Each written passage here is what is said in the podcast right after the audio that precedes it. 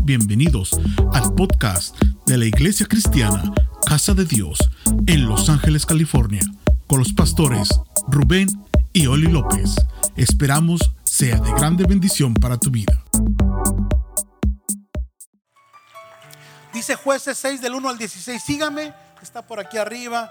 No se alcanza a ver todavía muy bien, ya con la carpa se tapa el sol y se va a ver. Vamos a poner más pantallas allá atrás, un poquito más adelante, para que alcancen ustedes a, a, recibirlas, a, estar más cómodos. Dice, los hijos de Israel hicieron lo malo ante los ojos de Jehová y Jehová los entregó en mano de Madián por siete años. Y la mano de Madián prevaleció contra Israel. Y los hijos de Israel, por causa de los madianitas, hicieron cuevas en los montes y cavernas y lugares fortificados. Pues sucedía que cuando Israel había sembrado, subían los madianitas y amalecitas y los hijos del oriente contra ellos, subían y los atacaban. Y acampando contra ellos, destruían los frutos de la tierra. Diga conmigo, destruían los frutos de la tierra hasta llegar a Gaza y no dejaban que comer en Israel ni ovejas, ni bueyes, ni asnos, porque subían ellos y sus ganados y venían con sus tiendas en grande multitud como langostas. Ellos y sus camellos eran innumerables. Así venían a la tierra para desbastarla. De este modo empobrecía Israel en gran manera por causa de Madián. Y los hijos de Israel clamaron a Jehová. Diga conmigo, clamaron a Jehová. Y cuando los hijos de Israel clamaron a Jehová a causa de los medianitas, Jehová envió a los hijos de Israel un varón profeta, el cual les dijo, así ha dicho Jehová, Dios de Israel, yo os hice salir de Egipto y os saqué de la casa de servidumbre. Os libré de mano de los egipcios y de mano de todos los que os afligieron, a los cuales eché de delante de vosotros y su tierra. Verso 11, y vino el ángel de Jehová y se sentó debajo de la encina que está en Ofra, la cual era de Joás Abieresita. Y su hijo Gedeón estaba sacudiendo el trigo en el lagar para esconderlo de los madianitas. Y el ángel de Jehová se le apareció a Gedeón y le dijo, Jehová está contigo, varón esforzado y valiente.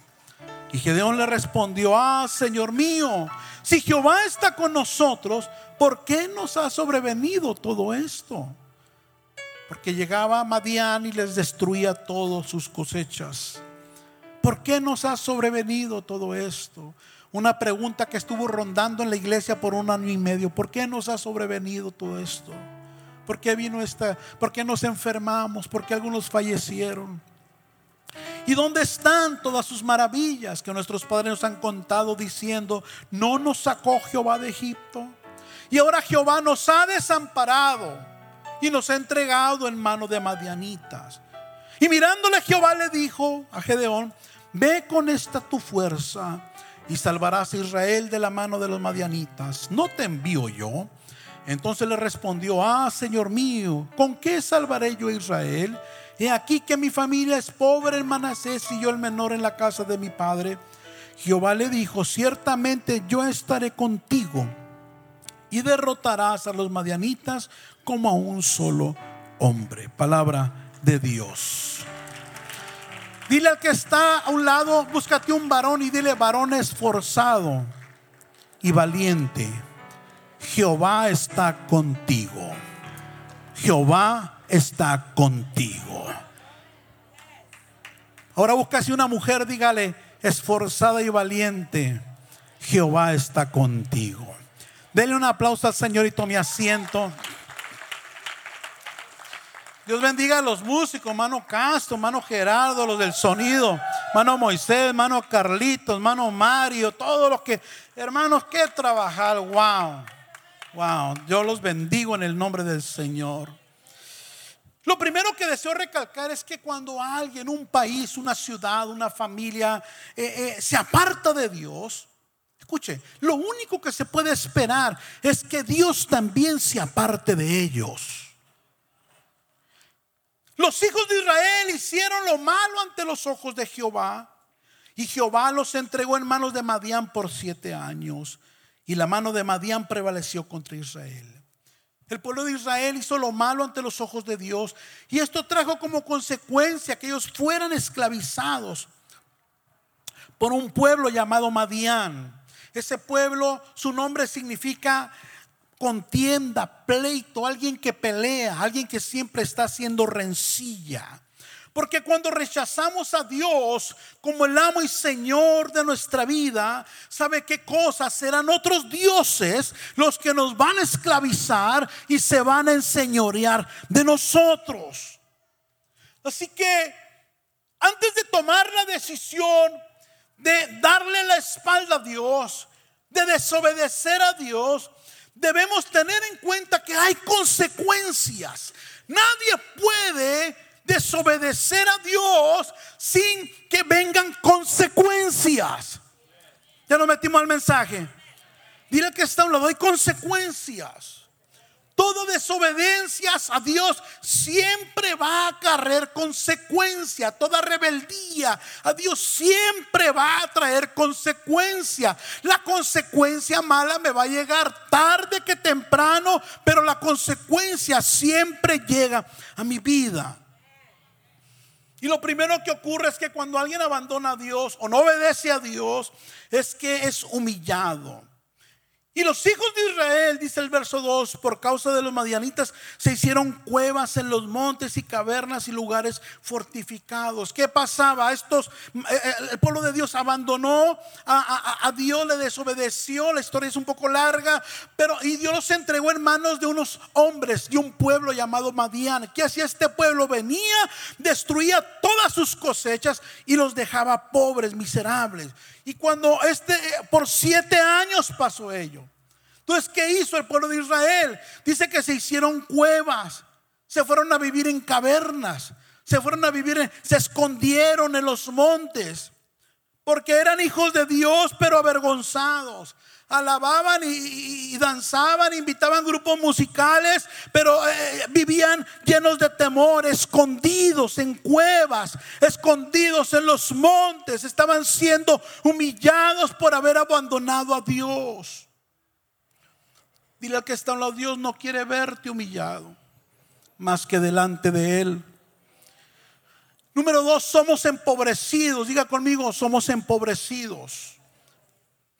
Porque subían ellos y sus ganados, los madianitas, y venían con sus tiendas en grande multitud como langostas. Ellos y sus camellos eran innumerables. Así venían a la tierra para devastarla. De modo que empobrecía Israel en gran manera por causa de Madián. No solo eran pobres, sino que eran pobres en gran manera.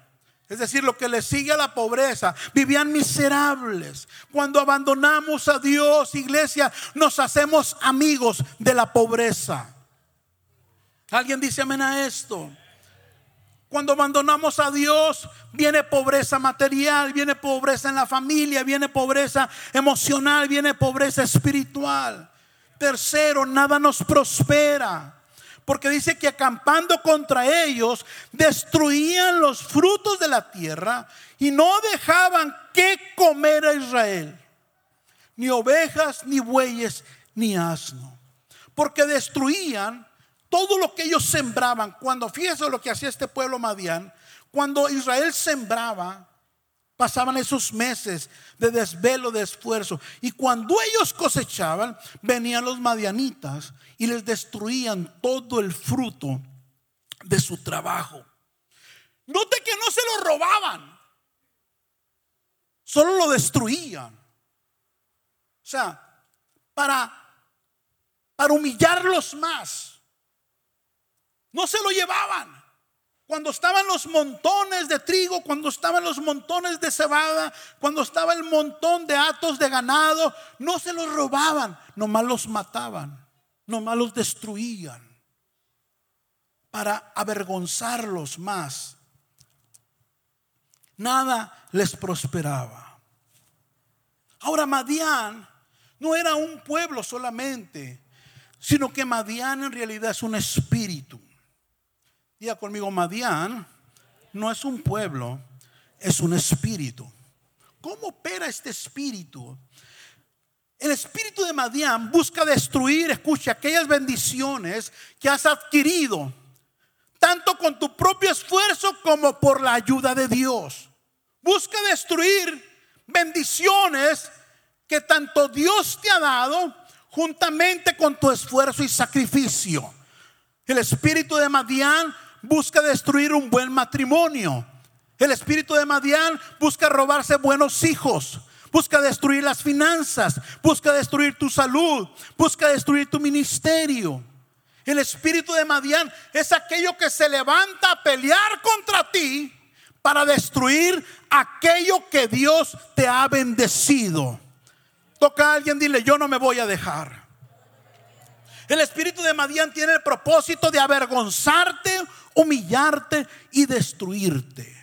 Es un espíritu que pelea tenazmente contra ti, escuche, hasta frustrarte, cansarte y desanimarte.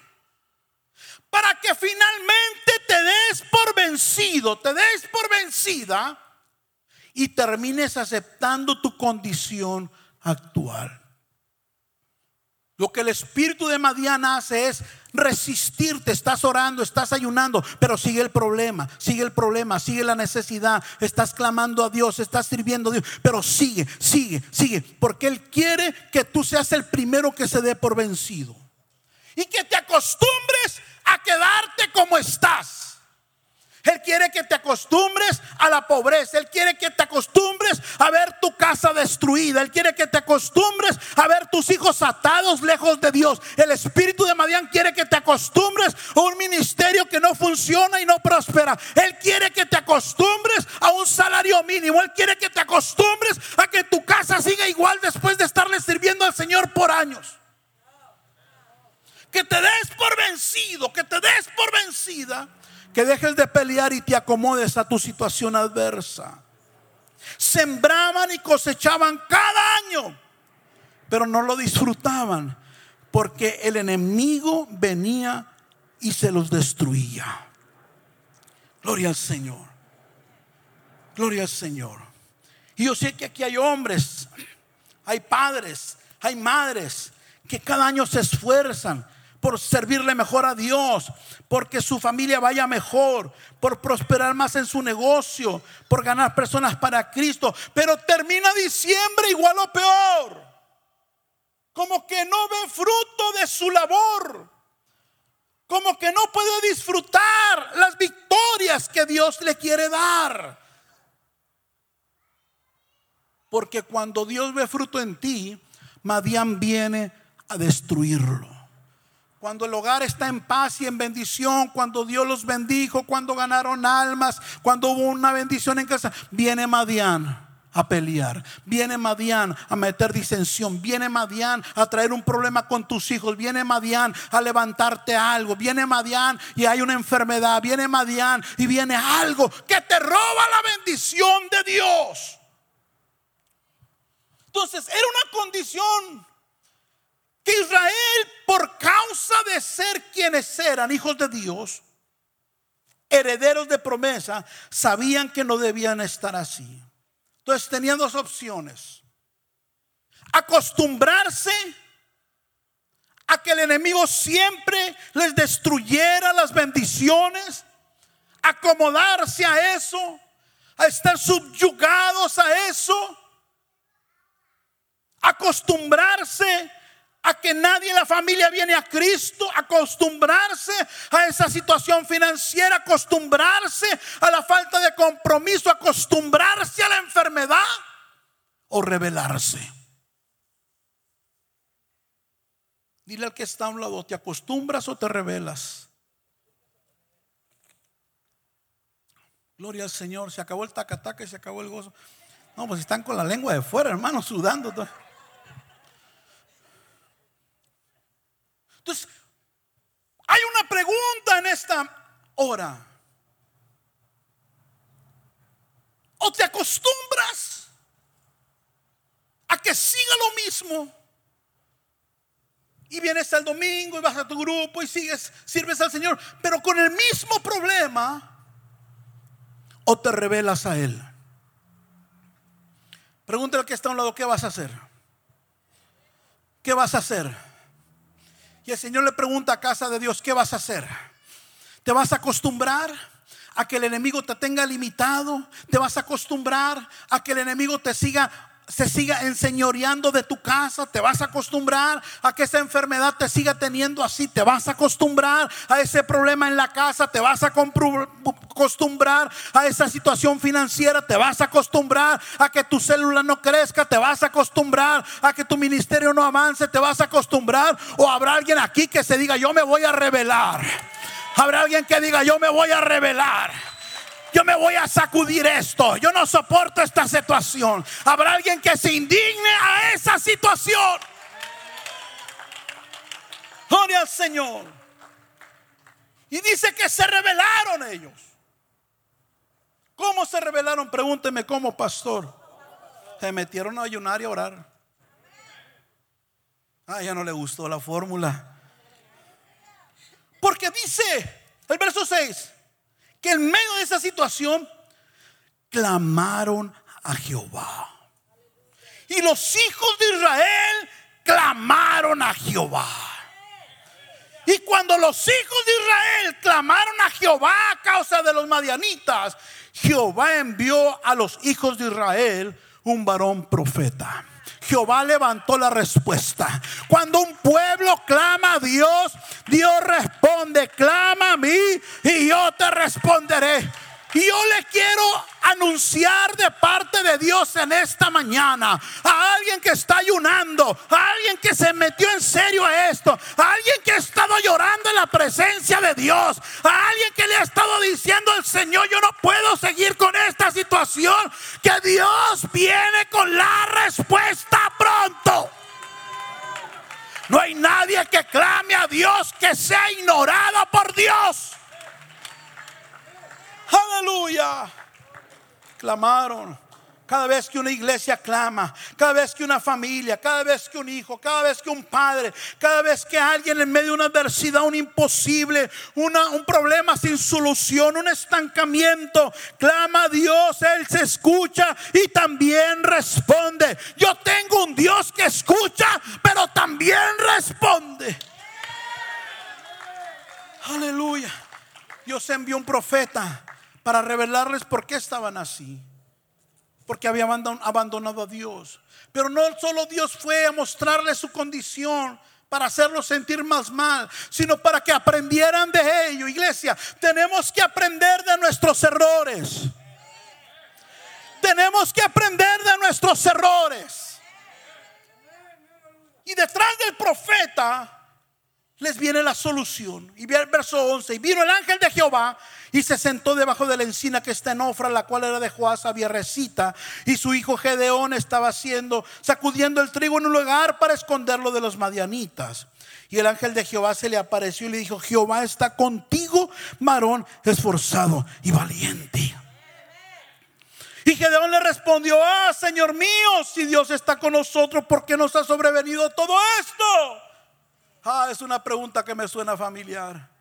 Si Dios está conmigo, si estoy sirviendo, si estoy ayunando, si estoy clamando, ¿por qué me pasa esto? ¿Por qué me pasa lo otro?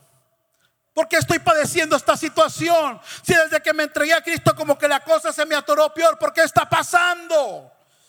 Nadie dice amén, pero por dentro muchos dicen amén. Y esto se estaba preguntando Gedeón.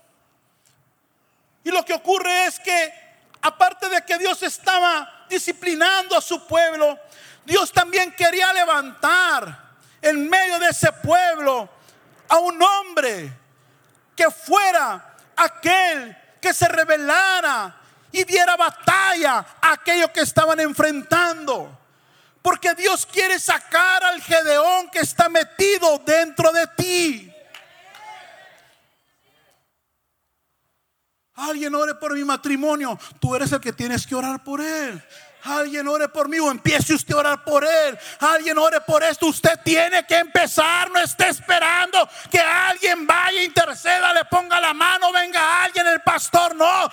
Dios te quiere levantar a ti como el hombre, la mujer, que va a traer la solución a tu mismo problema. Y Gedeón no sabía que Dios lo estaba levantando a él.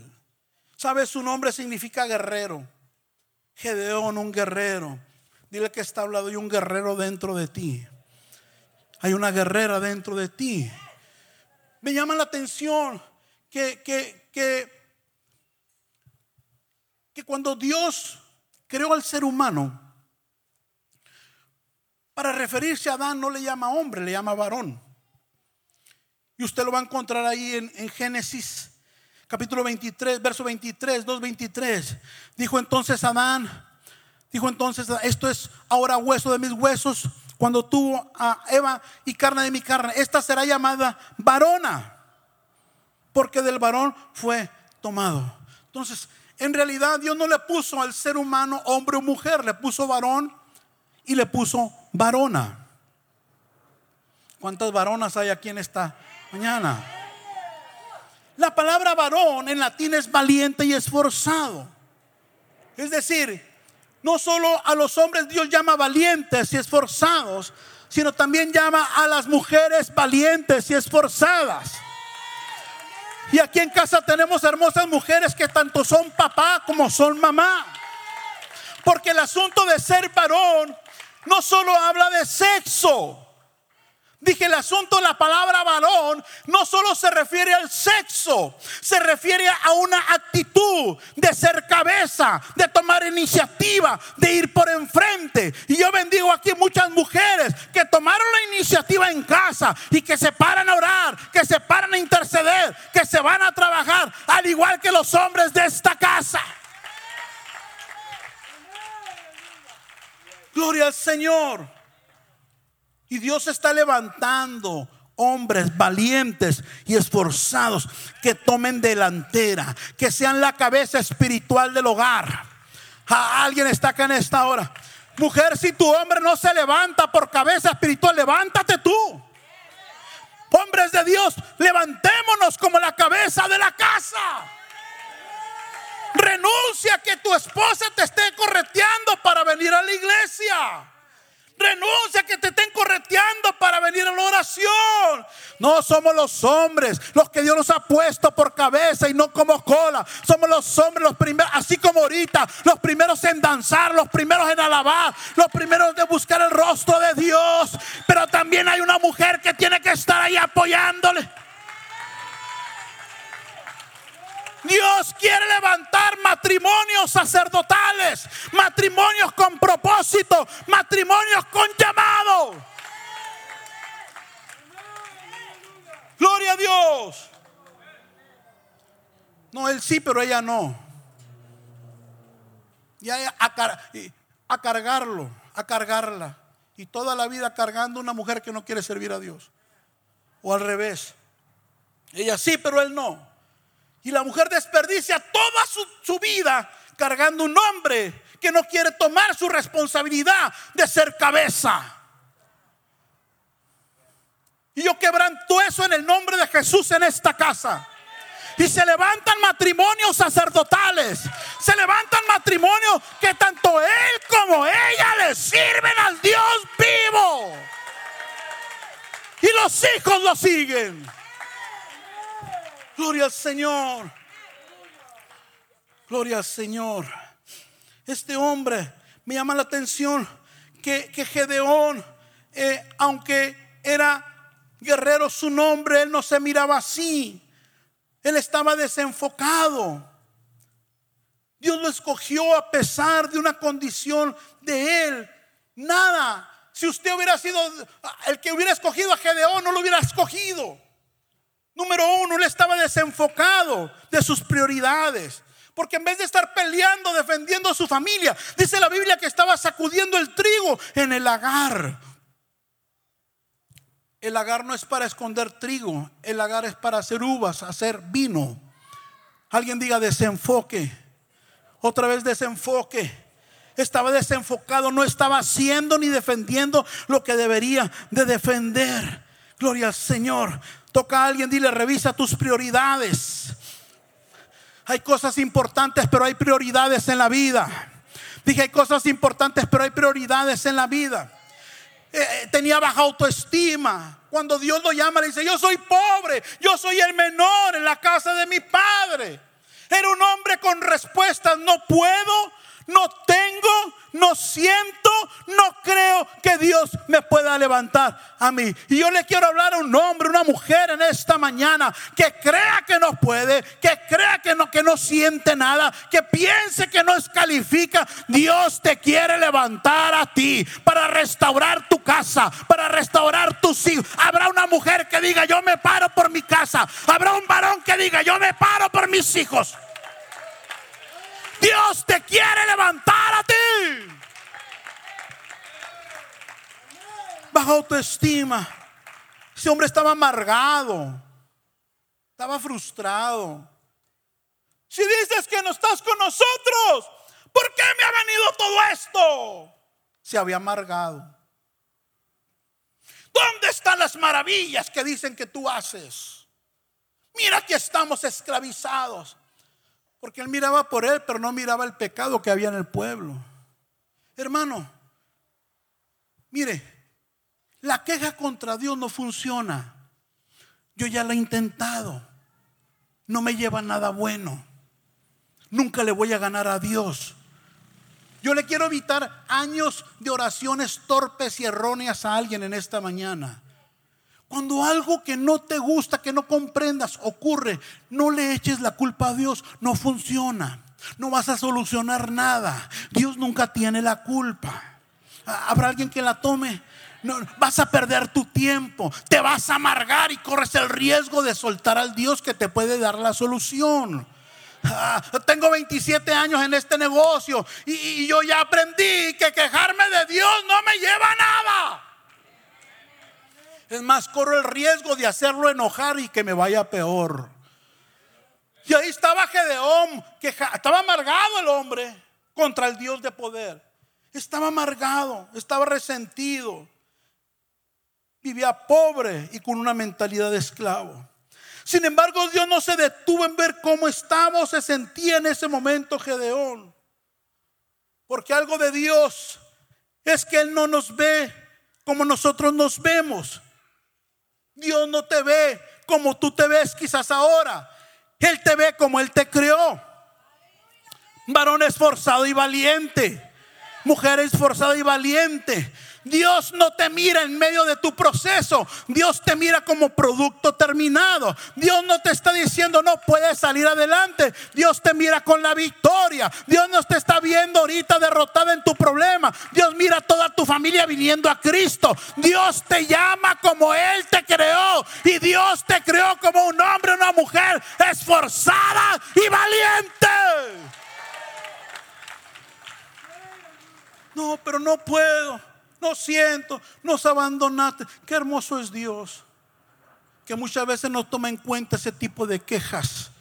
Esas oraciones Dios se hace sordo y nos deja saber su verdad y su amor y su misericordia varón esforzado y valiente, mujer esforzada y valiente, en medio tus luchas, en medio de tus errores, en medio de tus fracasos, en medio de tus deficiencias, en medio de tus tiempos difíciles, Dios te llama varón esforzado y valiente. El Señor le dice a Gedeón, mirándole Jehová le dijo, Ve con esta tu fuerza y salvarás a Israel de la mano de los madianitas. Ciertamente yo estaré contigo y derrotarás a los madianitas como a un solo hombre. El Señor le estaba diciendo a Gedeón, tus fuerzas más las mías son mayoría. Tus fuerzas más las mías te van a dar la victoria. Porque no todo lo va a hacer Dios. Dije, no todo lo va a hacer Dios. Hay una parte que yo tengo que hacer. Alguien diga amén también ahí. Hay algo que yo, una parte que yo tengo que hacer. Yo tengo que orar. Yo tengo que sacrificarme. Yo tengo que pararme temprano. Yo tengo que tomar la decisión de obedecer a Dios. Yo tengo que levantar mis manos y adorar cuando no sienta. Yo tengo que madrugar ayunar aunque no me dé la gana este cuerpo. Yo hago mi parte, dice el Señor, haz tu parte y yo haré la mía. Póngase de pie, por favor. Y yo quiero hablarle a un varón en esta hora que no tienes que seguir esclavizado a lo que el enemigo te ha esclavizado. No tienes que seguir esclavizado a relaciones ilícitas. No tienes que seguir esclavizado a una falsa hombría. No tienes que seguir esclavizado a la irresponsabilidad. No tienes que seguir esclavizado a una vida cristiana mediocre. No tienes que seguir atado a la frustración, a la decepción por fracasos de pasado. Ciertamente yo estaré contigo, te dice el Señor, y derrotarás a tus enemigos. Y el Señor en esta hora quiere un hombre, una mujer que desee rebelarse contra su condición. Que diga, yo no voy a permitir que el enemigo me siga destruyendo lo que yo amo y lo que Dios me ha dado por bendición. Habrá un hombre, habrá una mujer que diga, yo voy a pelear por mi casa. El enemigo quiere que desistas, pero el Señor te dice, sigue peleando, sigue esforzándote, sigue tratando y yo te daré la victoria. Habrá un hombre, una mujer valiente que levante sus manos. Levanta tus manos. Dile, Señor, saca al guerrero que está dentro de mí. Saca al Gedeón escondido. Yo me resisto a acomodarme al problema. Yo no voy a permitir que el problema me gobierne, que la necesidad me haga llorar, me humille ¿Qué te dice el enemigo? Tienes años y ni uno de tu familia has traído a Cristo. Y los que trajiste se fueron. Te está humillando. Revélate. ¿Qué te dice el enemigo? Tienes años en este país y batallas hasta para comprarte un carro. Revélate ante el enemigo. ¿Qué te dice el enemigo? Tu casa va a ir de mal en peor. ¿Qué te dice el enemigo? Acostumbras a este montón de pastillas porque así vas a estar siempre. ¿Qué te dice el enemigo? Acostúmbrate a ese mal hábito porque no te voy a soltar. Pero el Señor está levantando gedeones en esta hora.